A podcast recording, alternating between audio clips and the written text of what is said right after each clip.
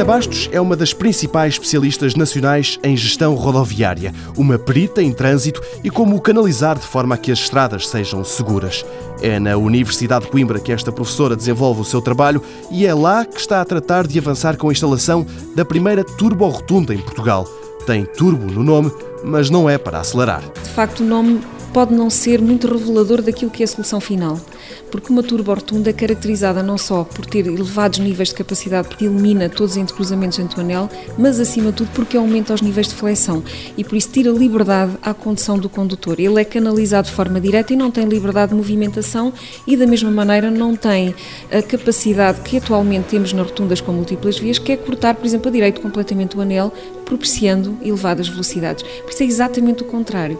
É uma rotunda que condiciona o comportamento e, inclusive, condiciona as velocidades adotadas. Por isso é para andar francamente mais devagar. Nestas turbo-rotundas, o que se perde em velocidade ganha-se em segurança. A professora Ana Bastos explica como funcionam. Através de uma canalização muito simples à base de lancis, basicamente, que se colocam e definem trajetos contínuos e em espiral, desde a entrada até à saída correspondente.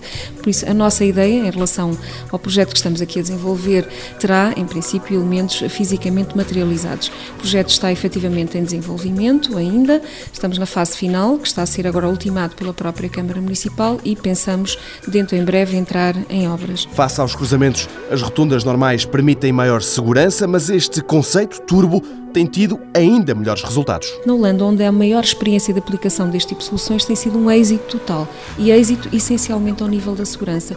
Por isso, estes acidentes por entrecruzamento deixam simplesmente de existir, tornando a solução francamente segura. Mas é à base do condicionamento do condutor e, por isso, também à base de uma redução da própria velocidade. Quando há embates, são embates de chapa batida, a baixa velocidade e, por isso, sem qualquer consequência do ponto de vista de gravidade. Turbo Rotunda, um conceito que foi implementado pela primeira vez no ano ano 2000, na Holanda. Atualmente, por lá, existem cerca de 70. No resto da Europa, a técnica começa a ser estudada a sério. Em Portugal, a primeira vai ser implementada em Coimbra, mais perto do final do ano.